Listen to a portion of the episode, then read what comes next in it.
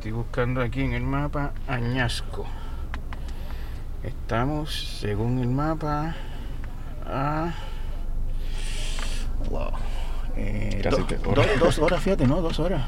¿No sabes? Sí, sí. Dos horas y tres, mi- dos horas y tres minutos. Ah, mira, son como dos y media. Este, depende- eso depende mucho de la hora.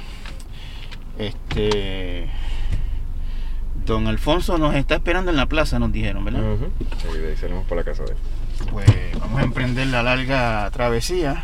Este, podemos poner una, un playlist de salsa o algo así que quieres oír. Este, noticias, bolero. Porque el viaje es largo. Yo escucho de todo. Vamos, vamos, vamos a emprender la, la ruta. Ok.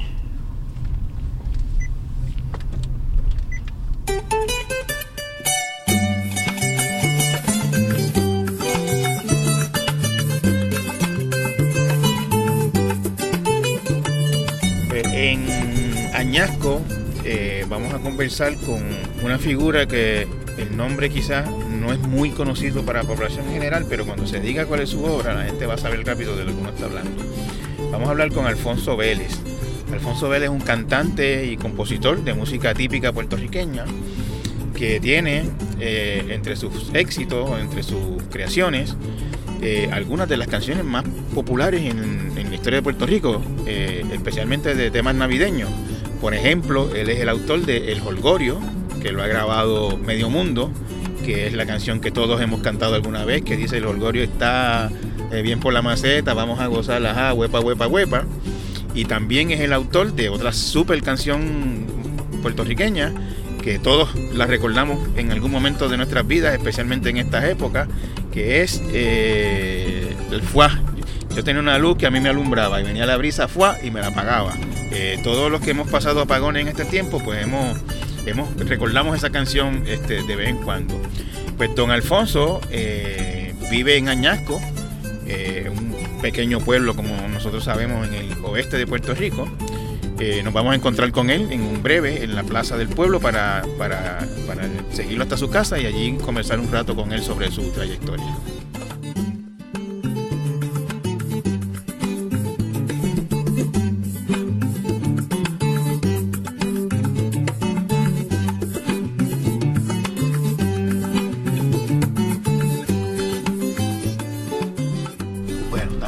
Plaza de Añasco, que de hecho es una de las plazas más lindas de Puerto Rico. El que no la haya visto, yo les recomiendo que se dé un paseíto por aquí. Es una plaza bien bonita, con mucha vegetación. Eh, hay un árbol, yo no sé de árboles, pero es un árbol grande, enorme, en, en uno de los costados de la plaza. Además, tiene una famosa escultura, que es la escultura de los taínos ahogando a Salcedo. Eh, está aquí en esta plaza que es muy bonita y vale la pena verla. Estamos buscando a don Alfonso Vélez. eh, yo he visto unas fotos de él, no sé cuán recientes.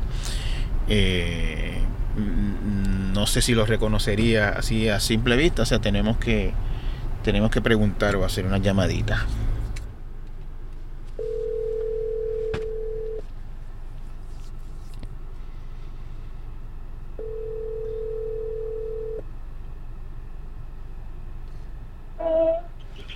Ayadet, Dígame. mira, estoy en la plaza. ¿Tu papá está por aquí?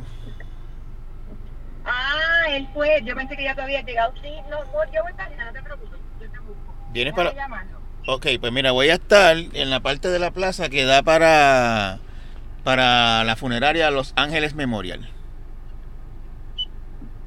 Oh, ah, yo sé cuál es. Es que esa es nueva. Sí, está bien. Yo, pero lo voy a llamar porque yo creo que él está ahí. Pero de todos modos, yo voy. Está bien, ok. Pues nosotros nos vamos a bajar por ahí por la plaza. Ok, bye.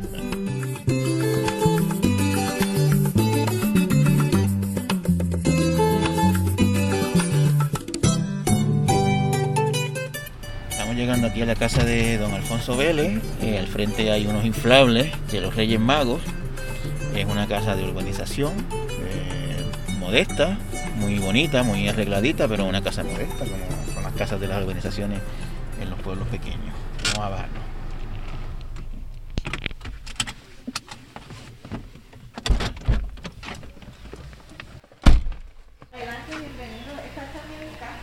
Así. Yo creo que está mi nombre.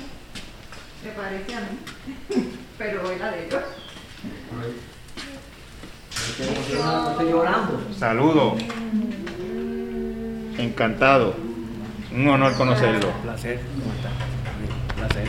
Ya hay que ponerme la mascarillita. ¿Qué? Hola. Bendición. Saludos. Ay, qué placer. ¿Cómo estás? Hola, un placer. Merry Christmas to you. ¿Está? Don Alfonso, ¿cómo se siente? Regular. Estamos bien. Ahí. Bienvenidos. Gracias, gracias. Bienvenidos. Pueden entrar. Estamos listos. Don Alfonso, eh, cuéntame su vida antes de la música. ¿Dónde usted nació? ¿Cómo se crió? Cuénteme de esos años, por allá Yo- por los años tr- 30 y 40. Mm, Vamos a decir 39. 39. Ah, bueno, sí, sí, Eh, cierto. eh, eh, o sea, del 39 para acá. ok. Los años eh, 40 es lo más que usted recuerda. Más o menos. Ok. Ah, quizá, bueno, sí. Pero yo nací en el barrio Miraflores de Añasco. Mm, Lejito, entre, entre San Sebastián y Añasco. En el 1939. Fa- familia grande, don Alfonso. Éramos grandes. Padre, papá y mamá sí. eran, Y los, los hijos sí. O sea, ¿cuántos hermanos tu- tuvo? Mm, Bueno, hasta después que yo me criaba ya, ya fallecieron dos pequeñitos, pero luego quedamos siete. Ok. Hace un, un par de años, cuatro o cinco años, han muerto tres corridos. Tres. Y otra que murió de 26, quedamos tres. Para, resumiendo, tres nada más. ¿Y, y de esos siete, qué número hacía usted? Mm, yo hacía el, el tres. El 3. Sí, porque ya los pequeñitos, pues no los conté, pero hay unos pequeñitos mayores que yo también. Ok. ¿Y cómo era, cómo era la vida entonces? ¿A qué se dedicaban? ¿Qué, cómo, era, ¿Cómo era eso en, en ese Muy tiempo? difícil. Pero yo, yo recuerdo ahora mismo, dándole casco a las cosas de ahora, yo, yo noto que yo era más feliz en aquella época. ¿Ah, sí? Sí. Por los campos, por los ríos, por, las- por las carreteras, la carretera de mi barrio. Eh, yo era feliz. Difícil para eh, buscar la bola de pegado, pero, pero yo era feliz. Re- ¿Recuerda eh, en aquella época haber pasado hambre, por ejemplo? Sí, sí. Sí. Eh, pasé hambre, sí. Y lo que se comía nosotros, eh, los que nos los quedamos varones, porque yo quedé sin mi madre, aunque no fue que murió, fue que se fue para Nueva York. Para Nueva York se fue, entonces quedamos cinco varones. Ya en los cinco yo era el del medio entonces. Ok. Y pasábamos hambre. Y entonces el, el esclavo de la casa era yo. Yo era el que a veces cocinaba, y el que iba al río la ropa, el que buscaba la, la leña para... Yo no sé por qué, pero siempre el esclavo era yo. Y, y- y usted me dice que, que era más feliz en ese tiempo que después, a pesar de todas esas situaciones. Ahora con, con todo, eh, la abundancia y todo, gracias a Jesús amado, yo- para mí yo creo que yo era feliz en aquella época. Con un horraje pana que me comía, o un, o un- o un guineo cocido sin nada, de, que le decían rompealma, guineo morado, aquel, y le, lerene. Yo comía hasta cosas que la gente no conoce, que le llaman verdolaga. Ajá. Mucha malanga del río que ahora no hay, que sabrosa. La manga japonesa, la manga china esa creo que es. Yo la confundo, que no es chiquita. Una es japonesa y otra es china. Y muchos mangoes y chinas. Y eso de ver una gallina del país que se, que, que se podía hacer en mi casa era quizás una vez al año. Pero aunque hubiera la gallina, a mí no me tocaba mucho. Quizás la pata de la gallina. Eran muchos, ¿no? Era mucho. Y siempre pues la- la- el pescuezo y la pechuga y la- el muro era para el viejo. Pues no, no caía mucho para el fuá. Don Alfonso, ¿y, y fue a la escuela? ¿Fue, fue a la escuela? Tuve hasta cuarto grado, después de noche eh, estudié dos años más. O sea, que, que su educación al, al- al final del día es de, de sexto grado, más o menos. De sexto grado, lo dijiste bien, más o menos. Ok. Porque obviamente como usted ha sido un gran escritor de música, pues se educó de otra manera, por eso no sale de la nada, En la escuela de la vida, en la escuela de la vida. sí, en la escuela de la vida. Don Alfonso, ¿y recuerda eh, cuándo se empezó a interesar por la música? Eh, yo nací con la música. Lo único que no tenía la oportunidad de, de- ¿verdad? De, de- de dejarla salir de mi, de mi, de mi cuerpo, de mi, de mi memoria, no tiene las facilidades. Pero yo cantaba en el barrio promesas y cantaba trullas en la escuela que, para sacar fondos para la escuela y, lo que daban en las escaleras 10 centavos o 5 centavos. No pasaba de ahí. Pero en esas promesas colectábamos dos o tres dólares. Y se, y se lo decían, cuando usted niño cantaba, le decían, oye, oye, oye, tú- este niño canta bien. Sí, eso me lo decían. Se lo decían. Y conocí músicos este, que le decían a mi padre que este, este niño va a ser famoso. ¿Ah, sí? Sí, este niño va a ser famoso. Pero no tenía la oportunidad ninguna, ninguna. En el barrio donde estaba ni carros había, no, era bien difícil. Y, y- y recuerda, digamos, este, en esas ocasiones de niño cuando cantaba, recuerda si lo hacía sentir bien, si lo llenaba, si era algo con, con con lo que lo hacía feliz. ¿Cómo, cómo, cómo describe su sensación cuando cantaba de niño? Me, me hacía feliz, sí, pero que, que yo notaba que, que era difícil lo que me decían que iba a ser famoso, porque yo decía cómo y cuándo y de qué manera, si, si no era fácil. En el barrio que vivía no había mm, vehículos, casas, no tenía ni qué vestir ni nada de eso. Yo decía, pero ¿cómo voy a ser feliz yo aquí? O sea, ¿cómo yo voy a ser famoso aquí? Mm, Después fui notando que si otros amigos míos, yo le escuchaba unos radios pequeños que había en mi casa, de una batería grandota que duraba seis meses, Y se cogía fiar la batería y co- costaba ocho pesos. Ujú.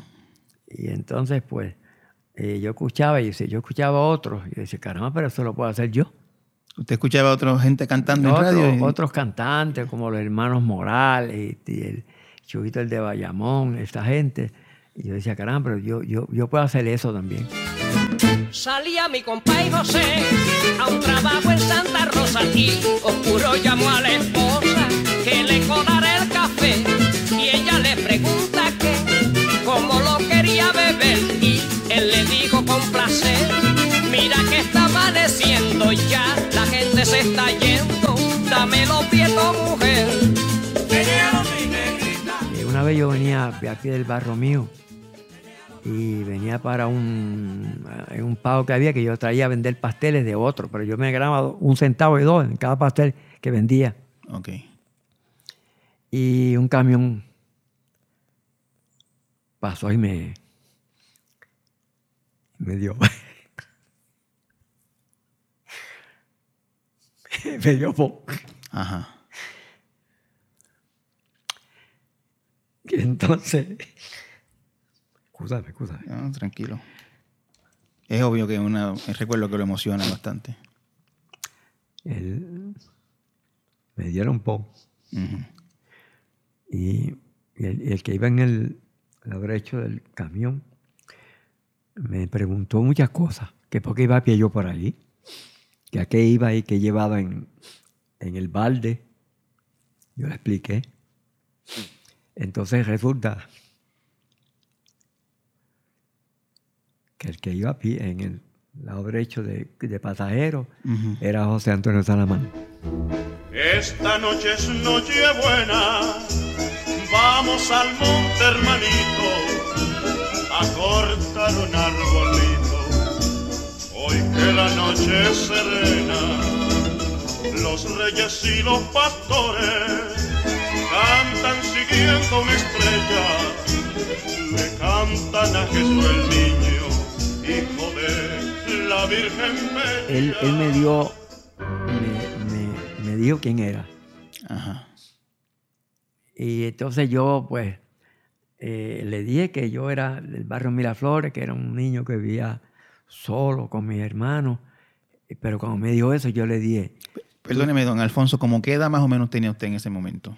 yo tenía quizás algunos, algunos 14 años. Ok. No, yo uno que llegaba a 14. Y me dice, como me dijo que era José Antonio Salamán, que era famoso, yo lo escuchaba en la radio, yo le dije, yo sé cantar. ¿Así? Sí, yo sé cantar.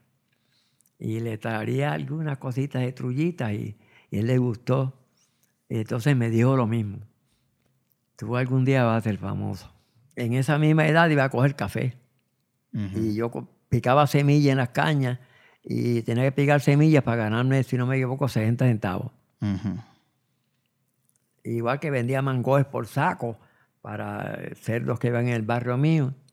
y, y- y yo no sé por qué el, el precio era el mismo, mil mangos por 60 centavos. Pero mil mangos son como 10 sacos. Pero 60 centavos era para mí un- era mucho. Claro. Y yo pues me buscaba esos, esos centavitos.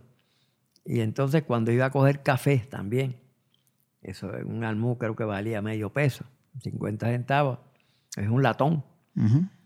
Y entonces no es cogerlo, es cargarlo en una mochila por los barrancos para llevarlo después a- al, al sitio donde lo, lo medían. Pero yo cantaba en el monte y, y a, a- a todo volumen, a todo pulmón, y la, y la gente me decía lo mismo. Tú cantas bien, tú vas a ser famoso. mira Pero eso. yo le contestaba lo mismo, ¿dónde, cómo y de qué manera? Pero hasta que después de ser carretera de bueyes, pues, que yo no sé por qué a la edad mía me enviaron para que bregar con bueyes. Eso era trabajo de las personas Yo- mayores. Yo, yo lo que estoy viendo, don Alfonso, es que usted, desde que nació, estaba trabajando. Yo estoy tra- desde que yo me conozco, yo estoy trabajando. Y entonces alguna gente se preguntará, pero ¿cómo trabajando tanto, cargando sacos, vendiendo café, pasteles, mango? ¿Cómo, cómo encontraba tiempo o mente para la, para la música? Pues porque lo que te dije ahorita, yo nací con eso. Ok. Yo lo llevo en la sangre. Mi madre cantaba. Pues, pues yo cuando venía ese pago, el día que no traía pasteles esos sábados, si no me acuerdo, los sábados, no sé si eran los viernes, pero cuando no traía pasteles traía una caja de limpiar zapatos. Limpiaba zapatos eh, por tres centavos, pero de donde yo venía a pie era un sacrificio. Entonces después de terminar el pago, me buscaba 30 o 40 centavos, 50, me iba a pie para mi casa y allá entraba un negocio que había y me echaba un Old Colony que valía 6 centavos y un pedazo de pan con mantequilla o con galletas y llegaba esponjado a la casa de comida de pan y, y Old Colony, que era un refresco que había bien bueno. Y- pero llegaba con 30 o 40 centavos y llevaba, pues no me molesté, algo en el estómago. Claro. Y, y entonces eh, me estaba contando que en el café seguía cantando y la gente le decía siempre, tú, tú vas a ser famoso. Sí, sí. ¿Cómo llegó, en- cómo llegó entonces a la música ya profesionalmente? O, o cómo fue la primera vez, si recuerda, cuando cantó en una tarima o, o algo así por el estilo? porque yo, eh, yo conseguí este, después como los 16 o 17 años, que fui carretera de bueyes, Ujú. Pues entonces yo, yo un día tuve un altercado con el dueño de la finca porque se me, se me fuimos a la grúa a descargarle el mazo de caña de 40 quintales y, y el mazo se, se- se levantó la- lo que llaman la flecha y se arramó el mazo.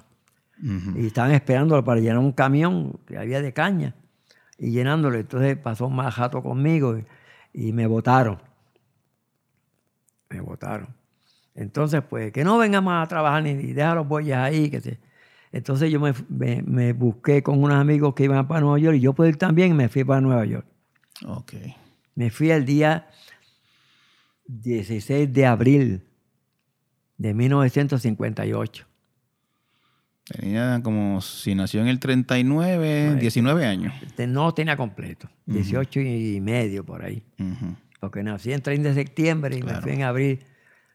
Entonces allá, como te dije ahorita, de- me fui a un campo rápido a arrancar cebolla y también era lo mismo. Allá me decía, tú vas a ser famoso, porque allí me encontré unos amigos que recuerdo el nombre de uno, le decían Baroy Resto.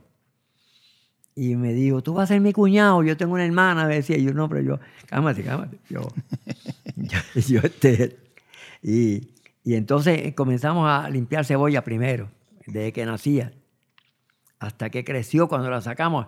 Yo recuerdo que la, cuando la cebolla estaba grande, yo una vez arranqué 98 cajas de cebolla en un día. No comía y tomaba café, porque pagaba 15 centavos, me gané 14.70 ese día. 14 dólares y 70 centavos. Sí, porque era, y la, y la- y la caja de cebolla era de un quintal. Y, ese, y en ese tiempo eso era casi un salario de una semana, Allá. digamos. Sí, pero fui a Nueva York entonces a ver mi madre, que vivía en Nueva York, que era, se había ido, nos había dejado nosotros, los, los, los- los cinco varones. Yo tenía 12. Ujú.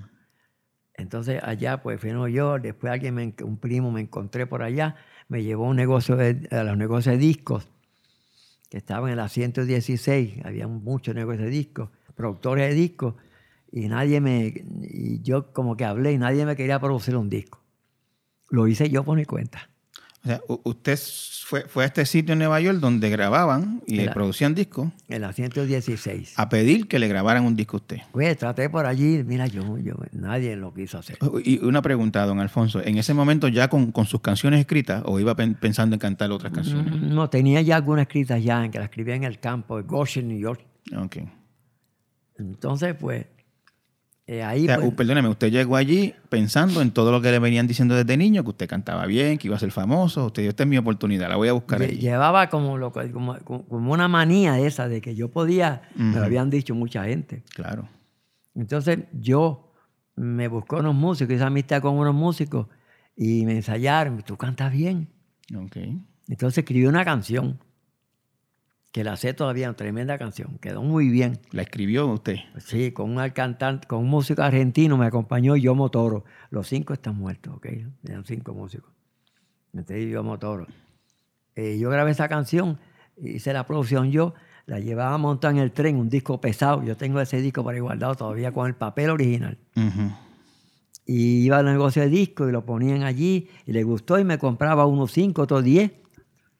Pero rápido otro de Coamo le escuchó eso y, y- y- y me hizo una producción de un, de un LP, disco de larga duración. Y esa canción, eh, ¿cómo se llamaba? La primera. ingra- la ingrata que se fue. La ingrata que se fue. Y, Que- la que- grabó en, en algún disco aparte de eso. Sí, un disco aparte. Y él le gustó, entonces me hizo una producción y él era un gran compositor, tenía otros, otros artistas.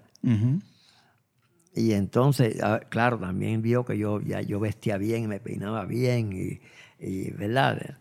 Y eran, no era muy feo que digamos. No era muy feo que digamos. Dice, este es que yo voy a pescar. Este es que yo voy a pescar. O sea, te- vamos a decirlo claro, don Alfonso. Usted era un galán en ese tiempo y él lo vio. Era un galán. Y él lo vio. Él dijo, este, este yo lo voy a Este por una tarima y además de cantar va, va- va- va a enamorar a las mujeres. también". Sí, está bien. Eh, no tanto, ellas van a enamorar a uno. Ellas venían para acá. Los paquetes venían, pero yo siempre esquivo. Entonces, no lo diga duro que va y te oyen. Ajá. Entonces, este, me hizo una producción de un LP. Ok. ¿Y cómo se llamó ese LP? Me- el que te enseñó de allí, mi humilde carta. Mi humilde carta. A mí yo la escribí. Cuando te escribí una carta, porque no me contestaste, sería que ya te olvidaste de este ser tanto te ama, no porque yo viva ausente. Pero él escribía muchos temas y, lo, y, y entonces pegamos este, como cuatro o cinco temas de aquel long play. Y se llamaba long play. Era mu- música jíbara como... como No, no. esa- yo comencé en la música libre en el 72. ¿Y, y ese disco de qué tipo de música era? Es música popular. Música popular. Sí. Pegamos el disco Mi Humilde Carta. Todavía ahora mismo en mi programa lo piden en cada momento. Y yo me canso de que lo pidan y de ponerlo. Ay, ay, ay, ay, porque tú no me escribiste. Sería que mi humilde carta tú nunca la recibiste. Y le hice dos versiones. Ok. Primero, como a los cuatro años, me hicieron una versión porque como había pegado. Pero el bravo fue el otro, desde que tú te fuiste. El payaso. Desde que tú te fuiste, él consiguió aquí uno que le hice la. Lo distribuyó aquí. Y se vendieron 22 mil en nada de los discos 45 para Bellonera. Y por ahí por las belloneras, según me cuentan ahora, los tipos amanecían poniendo ese disco en la bellonera con cinco centavos. Y todavía, y eso sí es un número bonito, desde que tú te fuiste.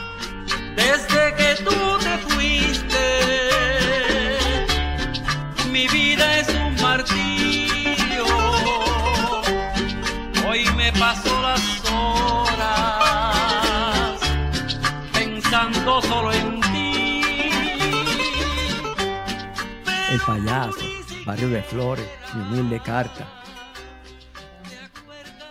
Eh, do- Don Alfonso, y, y, y entonces eh, eh, alcanzó la fama, como quien dice. Se pegó el, el play, de la primera vez, lo que le decían desde niño. Después todo el mundo quería grabarme. Ajá. Él me hizo eh, otro más. Después vino un barbero compadre que se hizo compadre mío, me grabó un disco y se, le gustó a la gente. Otro, un, un judío, me grabó un CD también, que está por allí, lo tengo guardado. que está un- una, un- ¿cómo se llama eso? Una lancha allí. Este, hice como, allá hice como 10 LP. En Nueva York. Regresé a mi isla eh, y volví para atrás, pero tuve, vine aquí como en el 69. Y seguí trabajando. Aquí me fui a un sitio. Pero una pregunta, antes de volver a Puerto Rico, cuando estaba en Nueva York grabando disco, Ajá. ¿hacía presentaciones, viajaba eh, o era todo en sí, Nueva York? Sí, en Nueva York pues viajaba a Chicago, a Connecticut, a, a Filadelfia, esos sitios. A, a Puerto Rico lo trajeron en ese tiempo a, canta- Mm, a cantar. No, no, cuando me trajeron, me trajeron para una promoción, para Bueno. promoverme por ahí en los programas de radio y eso. Ok. Otro, otro producto, otro, no, un promotor. Me enviado por aquel. Me... Y aquí entonces eh, estuve, estuve sin grabar dos años. Me fui a coger un curso de matemáticas, no, de, de- de soldadura. Me caí de un techo y se me partió la mano derecha completa. Partía, no rota, se partió por aquí. Mira, cómo la tengo. Y con todo eso, a las dos o tres semanas fui a trabajar que no aguantaba la mano, pero lo hacía todo con la mano izquierda y cargaba caja con la mano izquierda. Pero la- usted estaba grabando en Nueva York, grabó como 10 discos, me dijo. Hacía presentaciones en Chicago, Connecticut. sí, sí. sí. Eh, ¿No le pagaban bien? no me pagaban mucho. No le pagaban mucho. No, no. no. Eso es Como una- era, era nervioso y tímido, también me ignoraban mucho. Ok. Sí, porque era tímido y, y- y se me olvidaban hasta las canciones detrás del micrófono. Así. Sí, porque los nervios. Me, siempre los nervios me han traicionado a mí. Ok. Eh, pero gracias a Dios nunca he tenido vicio de que me digan, ah, yo controlo el vicio, no, el- los nervios, no nada. El trago sí que me lo doy, Ok. pero nada otra cosa. Y, nada. y entonces usted puede decir que en ese tiempo probablemente pues, se aprovecharon de usted, digamos. Eso es lo que usted me está diciendo, más o menos. Sí, y aún con, aún con el FUA que hice en el 73, de, de cualquier herida en el 72, siguieron, eh, o sea, siempre siguió el asunto ese de aprovecharse de mí. Va- vamos a hablar de eso del FUA eh, eh, eventualmente. Pero entonces usted regresó a Puerto Rico en el 69, me dijo, más o menos. Más, si, si no me equivoco. Y, y- vino, pero vino a trabajar, no en música, vino a hacer otros trabajos. Mm, vine a trabajar, Ujú. vine a trabajar. Este, porque aunque había sido famoso, digamos, en Nueva York, pues eso no le había resultado en dinero para vivir de eso. No, vine a trabajar. Vino a seguir trabajando, como había trabajado desde que nació. traje un carrito viejo allá y vine a trabajar y entonces cogí, me fui a un, cogí la, esta cosa de, de soldadura, caí a trabajar en un supermercado, trabajé en una fábrica. eh, bueno, yo, ¿qué no hacía? Me puse a, a vender discos pequeños, 45, iba a las belloneras y los vendía. Y yo mismo lo ponía, y yo, no, dame la llave, yo la abro y lo pongo. Y, y los ponía, y me- y- porque yo los compraba baratos por paquete aquí mismo y los llevaba y los vendía. Buscaba la bola y pegaba en los negocios. Y, y en ese tiempo, don Alfonso, cuando estaba trabajando en el supermercado, me dijo, en- en- no, había, no había gente que de momento lo, lo dijera, "Oiga, usted no es Alfonso Vélez, el, el cantante. No lo Sí, reconocía. Sí, muchos me reconocían, sí. y le sí. preguntaban, ¿y no está cantando? ¿Por qué está trabajando aquí? Sí, mucho, porque conocían los discos que venían de allá para acá. Ajá.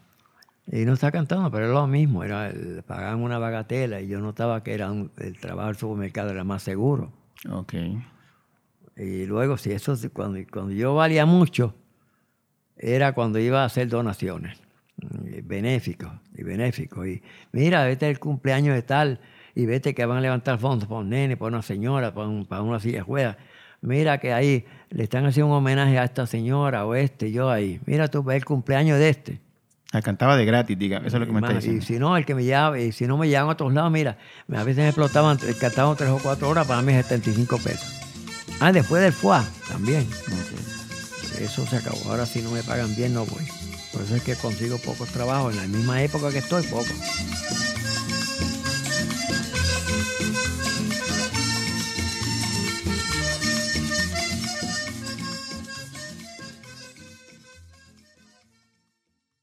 Infórmate con hechos y análisis todo el año. Únete a la comunidad de El Nuevo Día. Visita suscripciones.elnuevodía.com. Usted me ha mencionado varias veces el FUA. El fue. ¿Qué es el FUA? Cuéntenos qué es el FUA.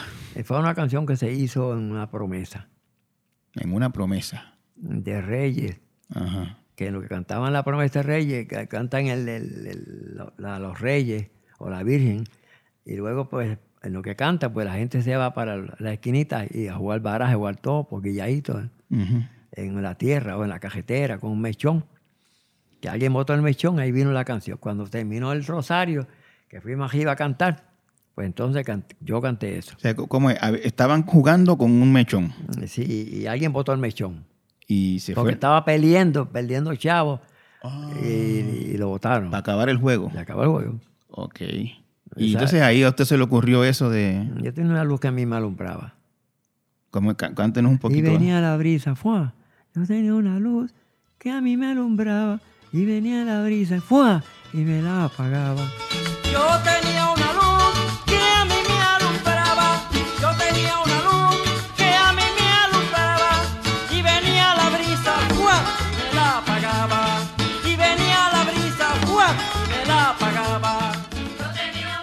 ¿Tú sabes una cosa? Puedo decir más. Si ustedes lo van a decir ahí, allá ustedes. Yo, eh, yo fui, yo cuando yo grabé esa canción a la Velvet, yo todavía no tenía la experiencia. La Velvet es un disco, una disquera. Era la disquera, que era, producía cantantes. Y, y entonces tenía muchos famosos. Y entre ellos tenía Nito Méndez, que tenía un par de años allí. Y tenía, pues, la Velvet tenía mucho. Ani Rivera estaba en esa época. Sofi, José Luis Rodríguez. Entonces llevaron a Alfonso Vélez, porque Alfonso Vélez en el 72 hizo un disco aquí, que me produjo también un amigo mío, porque sabía que yo cantaba en el 72. Del 79 al 72 tuve dos años sin grabar. Ok. Me llevaron y, y el disco pegó. El de 72. Sí, cualquiera diría. Cualquiera diría se llama el disco. Sí, cualquiera diría que yo estoy contento y que la alegría se me está saliendo. Pero nadie sabe cómo estoy por dentro. Yo perdí un amor, por él voy sufriendo y cualquiera diría que yo estoy contento. ¿Ves? Cualquiera diría que yo estoy contento. Cualquiera diría que yo estoy contento. Y que la alegría está saliendo. Y que la alegría se me está saliendo. Pues la Velvet mandó un productor, Frank Torres, a buscar a Alfonso Vélez en el barrio que fuera y me consiguió, me llevaron para allá. Para San Juan. a grabar el. Buscaron los mismos discos, los mismos músicos que tenía Nito Méndez. Y, y ahí ya usted tenía el FUA que lo había escrito en el- la promesa. Eso, seguro. Y en ese primer disco de Velvet grabó el FUA. Sí. Pero yo quería decirte que, cual- que con la Velva, como son un poco listos, lo eran, me rápido me adelantó por cada canción 20 dólares. Yo tengo el recibo, tengo que buscarlo. También conservo ese recibo, hace 48 años. Pues el disco pequeño no llevaba, como yo no estaba experto, no pusieron el, el nombre mío como autor. O sea, vamos a verlo de esta manera. El FUA es una canción que la ha grabado medio mundo. Sí. Eh, y usted no, no recibe eh, Sí, sí. eh, regalías por eso. Sí. Recibe, pero no todas las que debiera. No, la 50%. Eh, cuando usted la grabó en ese disco con Velvet, el primero, eh, pegó en, en Puerto Rico la canción. Sí, y pegaron unos 5 o 6 ahí, unos 3 o 4 números de ese CD, Ok. de Salon Play. Y la, la otra canción, Estás como tuerca, este, eh, hay un 2 o 3 ahí que están pegados. La otra canción muy famosa suya es El Holgorio. El Holgorio. El jorgorio está, el jorgorio está, bien por la maceta, vamos a gozar, jaja, huepa, huepa, huepa, vamos a gozar, jaja, huepa, huepa, huepa. Cuénteme la historia del Holgorio. El Holgorio lo grabé en el 1974, también Ajá. con la Velvet. Ok. Eh, Pero ¿de dónde salió la canción? Yo la escribí en un avión. En un avión. Sí, porque iba, yo iba en ese viaje para hacer un show, una, una presentación en el Teatro Puerto Rico, que era cuando iban, eso era famoso. Ujú. Iban los artistas allí. Cuando iba Felipe, la- la- alrededor del bloque, en la fila. que también cuando fue el FUA fue lo mismo. Ujú. Yo iba a hacer un show allá y la escribí en el avión. Porque ya la verme me, me dijo, "Ah, escribe canciones que te voy a grabar el año que viene otra vez. Ok. Iba a hacer un show que iba Daniel Santos, Felipe Rodríguez y, y si no, re- si no recuerdo, Nati Rivera también iba. Eh, a hacer un show. Entonces yo la escribí en el avión cuando iba de aquí para allá. Y, y- y esa canción, eh, si usted se fija, es una, unos versos y unas letras muy sencillas. El orgullo está bien por la maceta, vamos a gozar, jaja, huepa, huepa, huepa. Eso es como la línea principal. El Holgorio, el título no es así.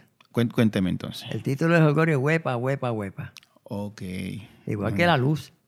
Eh, el FUA no, no, no, no el título. El FUA, el, el título es La Luz. Ok, ok. Y entonces, eh, es una canción, pues, digamos, sencilla, de, de, de letra sencillita, una melodía, la melodía es muy, muy, muy pegajosa. Sí, yo, Ajá. perdóname que te, te interrumpí. Y yo noto que el, que el Holgorio, no sé, como anoche lo escuché, como que el coro hizo una cosa, una muchacha, con, con que ella el coro es feo. Y, pero mira qué cosa, y eso pegó tanto. Que traigan pitorro, que traigan pitorro, hasta que amanezca el jorgor está bien por la maceta. Vamos a gozar jaja, huepa, huepa, huepa. Yo, yo- ya la pregunta que le tenía era esta. Cuando usted escribe el holgorio en un avión, eh, eh, cuando usted la terminó y la tarareaba en su cabeza, digamos, el holgorio está, usted dijo, usted pensó, esto va a ser un éxito que se va a recordar por siempre o no se lo imaginaba. Sí, ya sí, porque yo ya yo estaba pegado con el FUA. Y había Ajá. pegado cualquiera diría.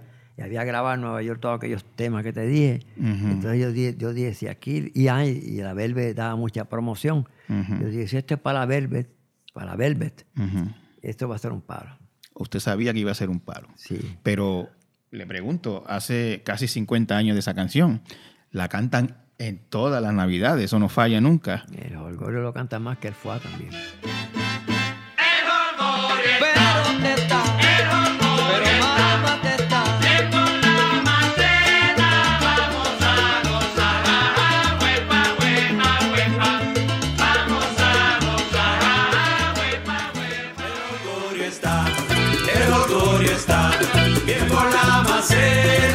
Vamos a gozar, ajá, huepa, huepa, huepa, vamos a gozar,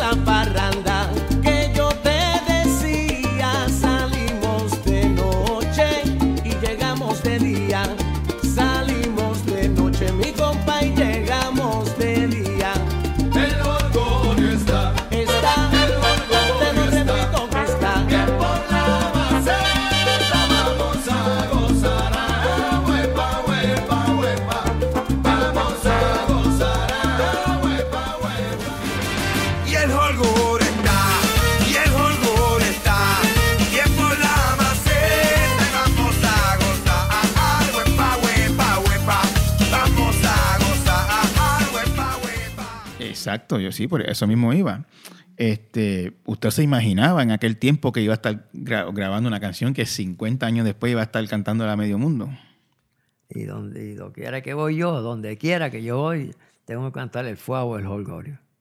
Y yo no- nunca imaginé que eso, cuando yo en mi barrio, bregando con bueyes y con gallinas y buscando leña por el monte, casi hernú, como decían este en el barrio mío, pensaba que un tal Marco Antonio Muñiz me iba a grabar una, una- tres canciones a mí. ¿Cuál es la canción que le grabó? O el Marco? Gran Combo, que, me- que- que grabó el Holgorio, lo pegó en Japón, pero pegado Ujú. que eh, el gran combo, el, el jefe, ¿cómo se llama? Itier, se lleva mucho conmigo porque yo, porque yo eh, a veces yo iba a la actividad de ellos y me subían a cantar, mira, por ahí está el FUA. Y he cantado con ellos en tres lugares, porque yo canté con ellos en Conérico también. Ok. Y allá en San Sebastián, que día está conmigo, la esposa mía, Carmelilla Candelario. Y una vez en Añasco me subieron, que está en las redes, pero alguien lo grabó detrás de una bocina y no se oye bien. Ah. detrás de las bocinas. Ok. Pero yo canté con ellos ahí y eso le fascinó a la gente. Eso se iba a caer la plaza cuando, Ajá. cuando canté ahí en Añasco. Y, y- y usted también es el autor de otra canción súper famosa, que la ha cantado medio mundo también, que es ¿A quién no le gusta eso? ¿A quién no le gusta eso? Que, que- yo no soy el autor completo. Ahí sí te digo yo. Ah, sí. Ahí yo, cuando en el 73 hice el FUA, pues yo me gané un dinero. El dinero lo gasté eh, para una operación de hija, que está aquí ya, ya que es periodista. Eh, ella tenía un desvío en la vista, era, mm, ¿cómo se llama? Vista completa. Mm, No hay duda de eso. Los ojos virados. Y entonces yo no sabía viajar para San Juan, pero iba preguntando. Y tenía un vehículo público ya. Me compré unas tablillas. Entonces ella, eh, yo pagué la operación de esos chavos, de la hija mía, de Yadé. Ujú. Los- los- el cheque que me dio la Velvet, que me llegó una vez, yo estaba en la línea, cuando ve que el cheque tan grande, eh, yo tenía dos pasajeros, había que llevar seis, y los saqué, le dije, váyanse, que yo no voy ya para allá, váyanse en el carro de atrás. Fui al, fui al correo y, y pedí carta a Alfonso Vélez y llegó aquel cheque. Yo le, eh, pues yo le lo, lo invertí esos chavos en la operación de Yadé. En la operación. Eh, don Alfonso me, me estaba me estaba contando, eh, o, o le había preguntado de a quién no le gusta eso. Cuénteme el origen de esa canción. Yo estaba en un negocio, no recuerdo si era el mío, yo tuve un añasco record shop. Los, los segundos chavos que me gané en el, en el, en el huepa, Ajá. los invertí en un negocio. Ok. Compré un negocito de, en la plaza De disco, de vender de disco. disco, vender discos. Llegó un tal amigo mío, buena gente, Merquiade, me dice, mira, porque él también cantaba sus cositas. Mira, Alfonso Bell, lo que tengo aquí. Todavía yo, Alfonso Bell, Noriel fue todavía. Mira lo que hice anoche. Oye, eso es bueno. Y entonces, pues, me lo tarareó así. Y yo lo escribí, pero el- el- los demás versos, que lo encuentro también disparateados, pero... Porque eso de comer pan y queso y todo eso le puede estar en el, el tema. Yo no sé por qué eso le ha gustado tanto a la gente. El tema es de un tal amigo mío que se llama- le decían de apodo Merquiades. Ese es el apellido. Miguel, Miguel A. Merquiades. Pues yo escribí la canción, o sea, él me la trajo, yo escribí los otros versos y cuando yo la grabé, pues estaba a nombre de los dos.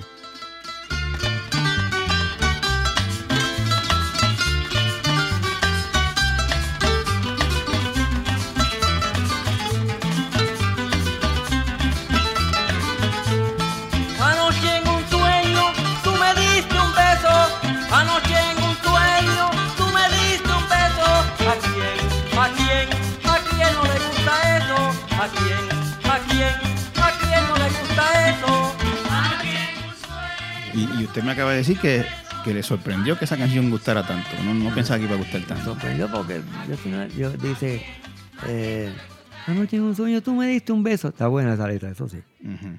¿A quién? ¿A quién? ¿Sabe otra cosa? Que ya lo, que yo nunca la canto en ningún lado.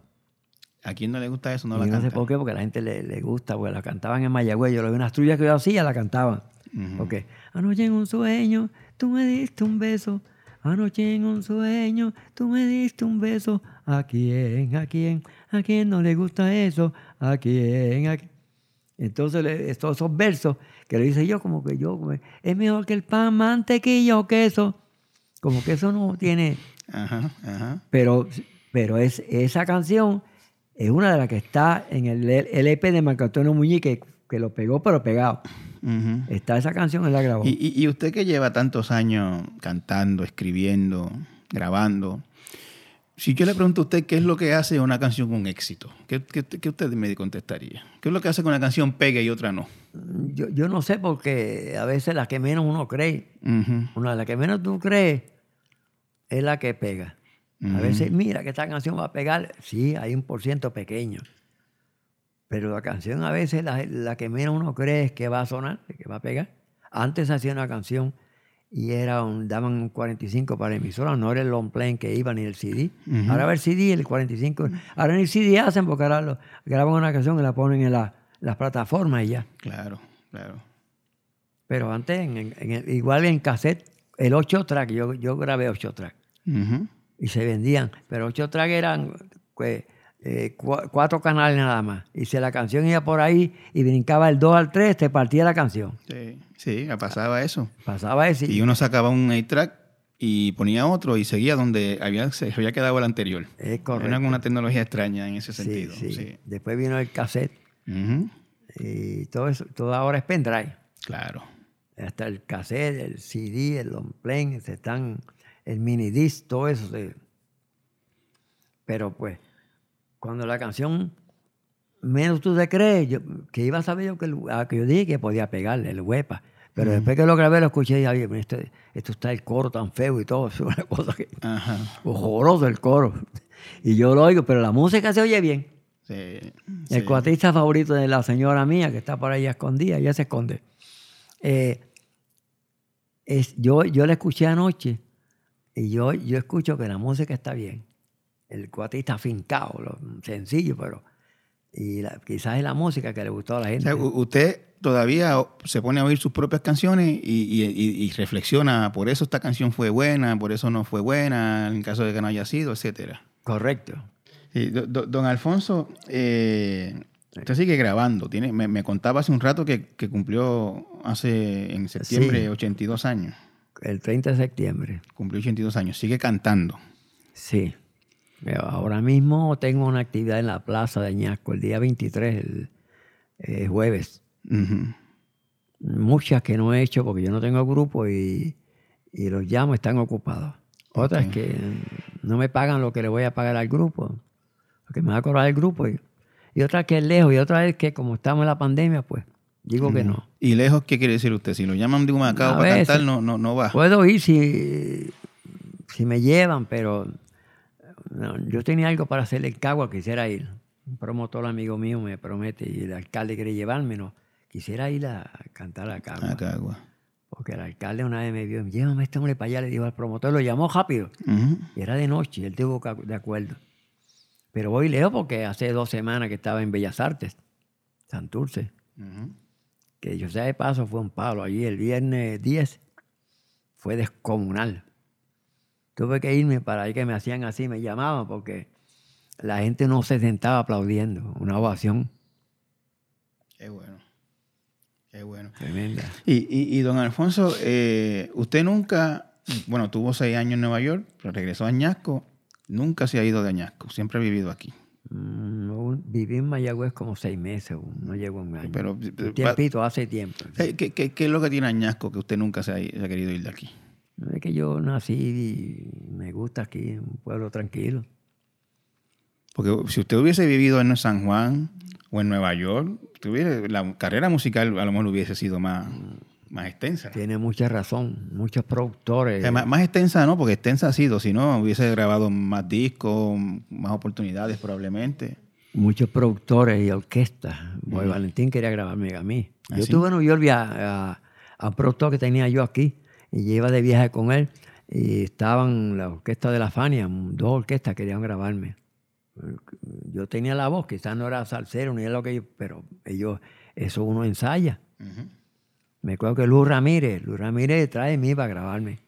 Luis Ramírez es un gran, un gran director de orquesta de salsa, sí, ¿no? Sí, sí.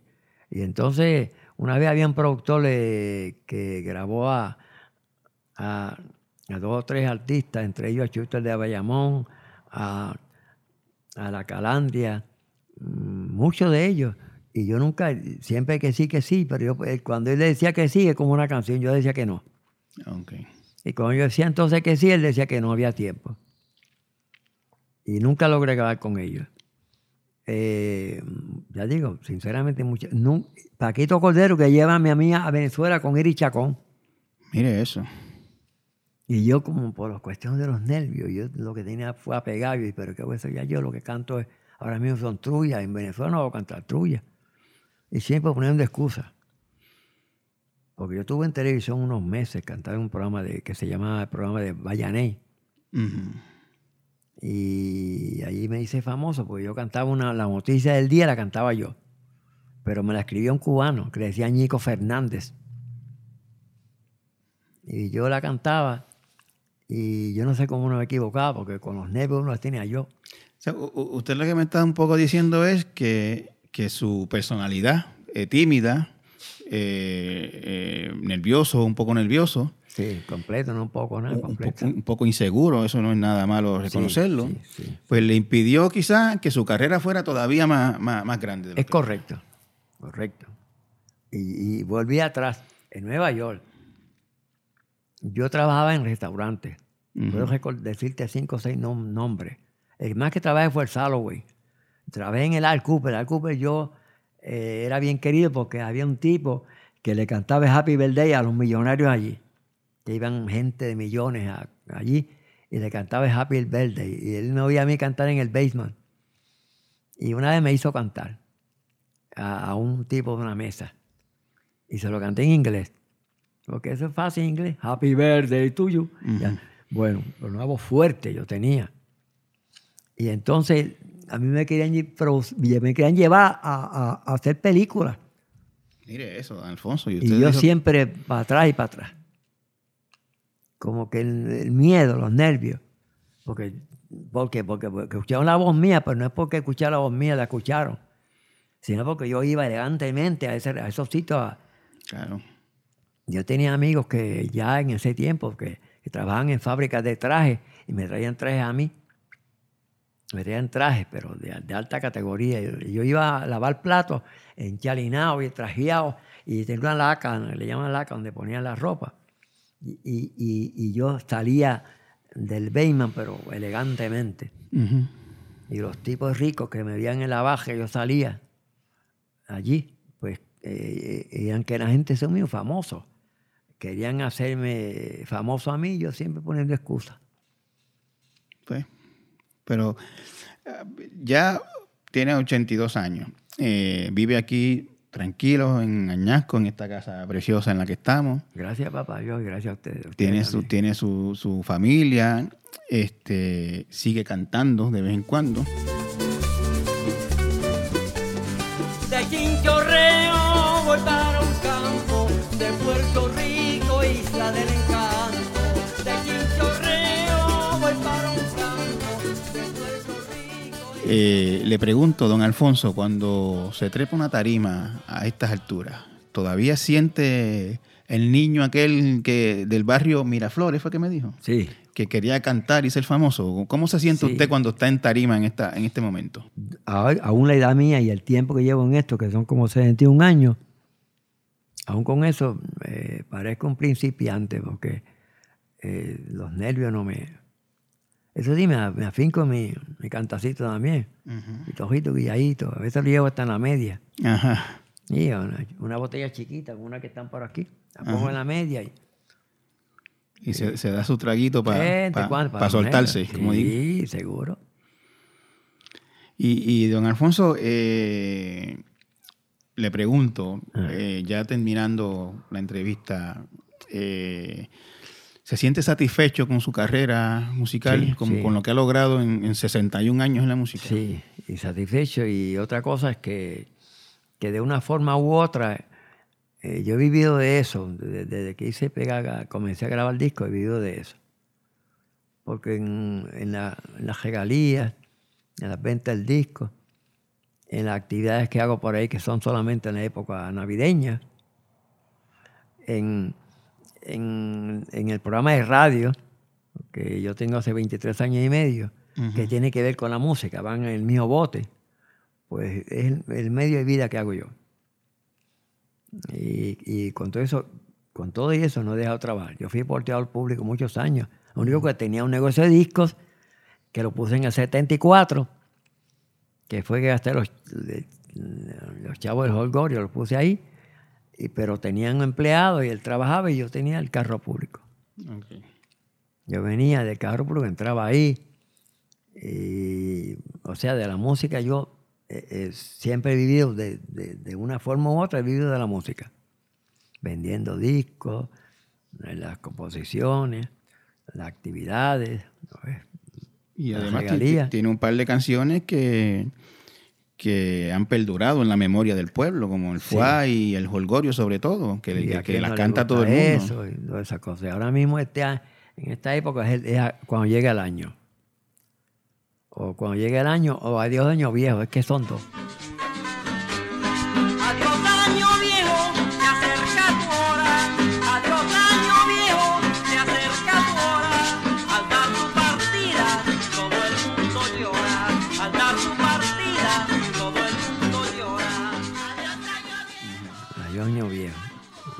entonces, pues, me buscan, gracias a Dios, me buscan.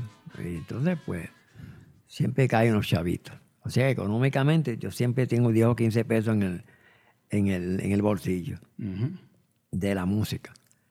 ¿Por qué lo digo? Porque hay unos que han hecho lo mismo que yo y honradamente no tienen nada.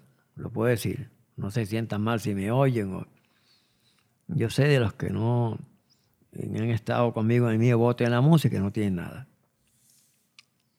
No sé por qué. Pues yo tengo este hogar, gracias a Dios, siempre he tenido mi carrito.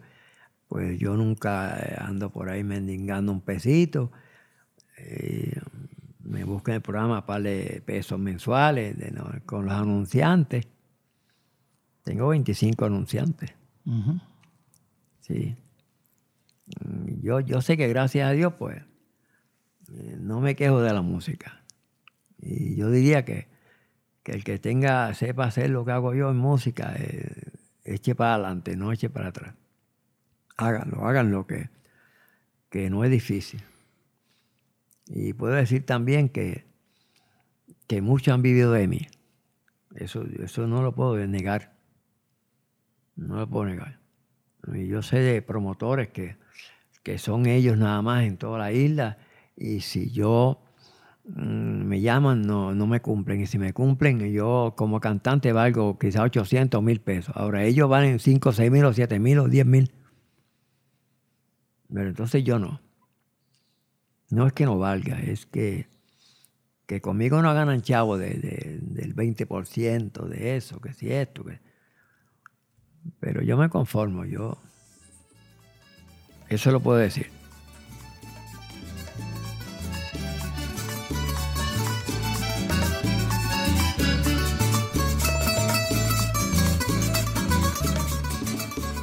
Torres Gotay Entrevista es una producción de Jeffar Media. Puedes conseguirnos en elnuevodia.com o en tu plataforma favorita de podcast. Si nos dejas un review en Apple Podcast, más gente puede encontrarnos. El diseño de sonido es de Víctor Emanuel Ramos. Pre y postproducción por María Soledad Dávila. Producción Denis Rivera Pichardo. Producción ejecutiva Celimar Colón. Con este episodio cerramos esta temporada. Les agradecemos su continuo apoyo y los invitamos a estar pendientes de la próxima temporada, que será a principios del año próximo. De parte de todo el equipo de producción de Torres Gotay Entrevista, les deseamos una feliz Navidad y un próspero año nuevo. Nos vemos pronto.